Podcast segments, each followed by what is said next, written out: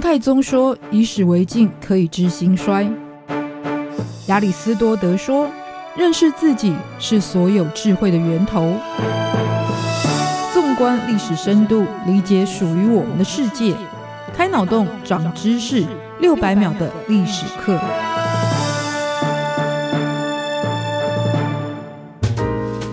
认识过去，才能够掌握未来。欢迎您收听这一集六百秒的历史课，我是维珍。拜现代科技发展所赐，领导者与大众的沟通变得多元而便利。像是拜登、普京有 Twitter，英国女王有 IG，印度总理莫迪积极运用各大平台，都能找到他本人的账号。教宗方济各甚至是在 IG 上拥有八百多万名粉丝的名人。再加上各类媒体的报道，其实领导人的容貌与姿态都能够被大众熟知。但对于古代君主来说，要让形象流传于后世，就必须要靠绘画来保存。但这一些画像里有说的跟没说的，其实都是属于政治语言的一部分。本集开箱台北故宫系列就来介绍凝结帝王容颜，君主写真画像里潜藏的政治语言。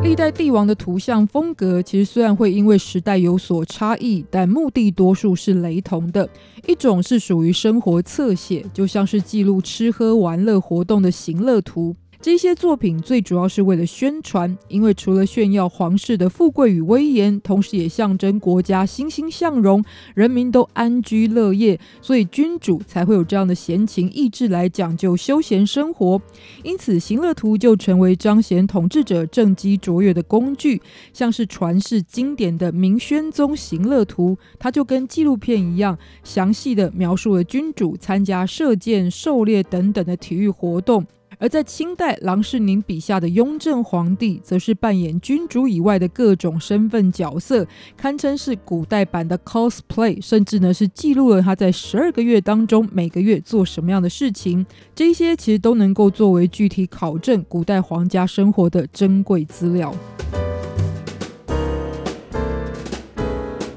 另一种常见的风格，则是属于正面呈现的帝王人像，那就很像我们今天在很多的正式场合会用到的大头照一样。概念上呢，就是尽量清楚你的五官特写的主题。那么对于这一类的帝王肖像也是如此，在旁边就不会画上宫女或者是侍卫。那这一类型的作品，大多数是在君主过世之后摆放在太庙作为祭祀之用。所以为了忌讳，其实很少会有君主在生前的时候就来。来进行绘制，就算非常追求流行时尚，像慈禧太后这样的人物，当美国大使夫人向她推荐个人的油画肖像的时候，也曾经一度有过犹豫的想法，但最后慈禧其实还是打破了传统，让美国女画师卡尔为她画了四幅像。而且就效法欧洲皇室，让君主肖像成为了大外宣的展示品。那这一批画作在当时就不仅安排到了美国的博览会展出，而且最后也送给了美国官方来收藏。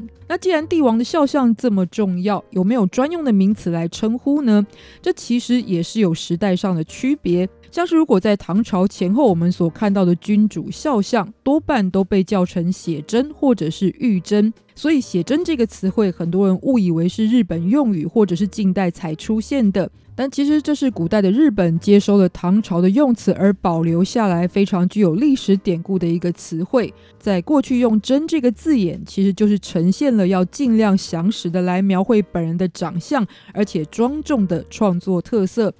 在宋朝之后，则更多是使用玉容或者是圣容来称呼。那在更早之前的帝王肖像作品，其实多半是由后人透过想象以及历史故事的描绘来进行创作。尤其像在上古时期，三皇五帝的形象，一来在当时呢还没有文字得以记录，再者呢他们是否真实存在的时代背景都需要考究的情况之下，今天我们虽然还是可以看到他们的形象，但就是由后人附会来进行描绘的。那我们现在一般看到是由宫廷绘师来绘制当代君主肖像的惯例，推测是从魏晋南北朝才开始，因为这个时期佛教大为兴盛，而且开始本本土化。那在过去，为了移动的方便性，于是佛像主要是以绘画的方式来收藏。同时，在文盲普遍的古代，这些可以随处展开的绘画，又可以借由图像让大众更容易了解故事的内容，成为有利于宣教的工具。而在魏晋南北朝时期，把佛教是奉为主流信仰的帝王们也看到了这一点的优势，所以就开始把自己的形象来模拟佛像的绘画风格。这除了向佛教致敬之外，最主要也是透过这样子一个庄严肃穆的风格，把自己帝王之尊神格化的用意。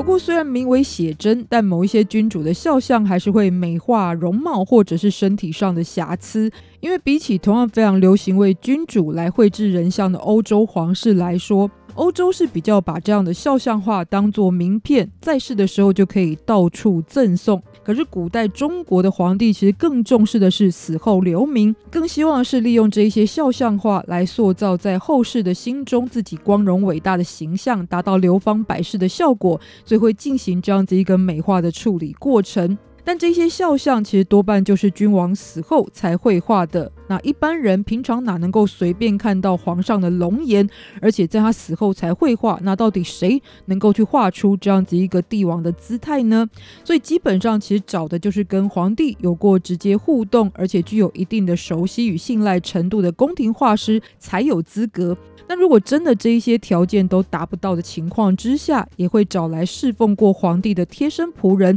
以口述的方式来指导画师进行。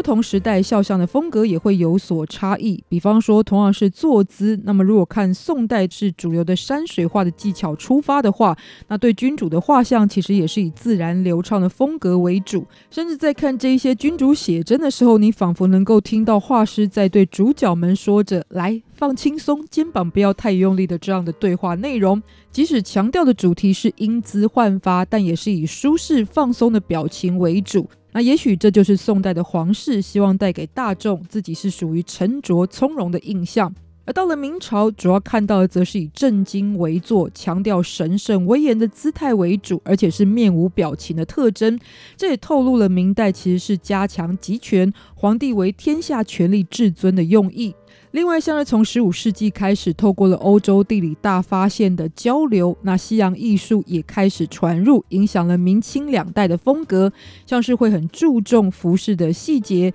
运用透视与明暗对比的手法，那就是比起过去是比较平面的绘画形式，是更增添了西洋化的立体风格。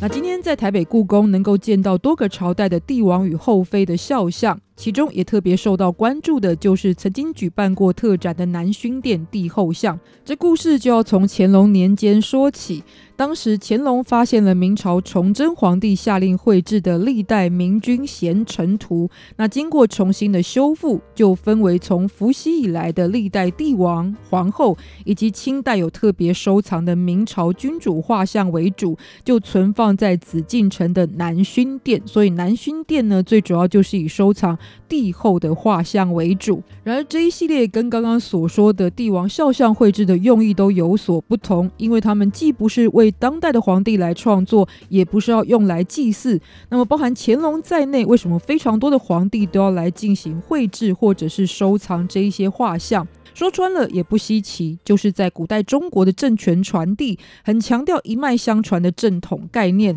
那能够记录历朝历代的伟大事迹，能够收藏自古以来的君主画像，就表示自己是天命所归、堂堂正正的天子，所以呢，能够更有效地统治天下百姓的用意。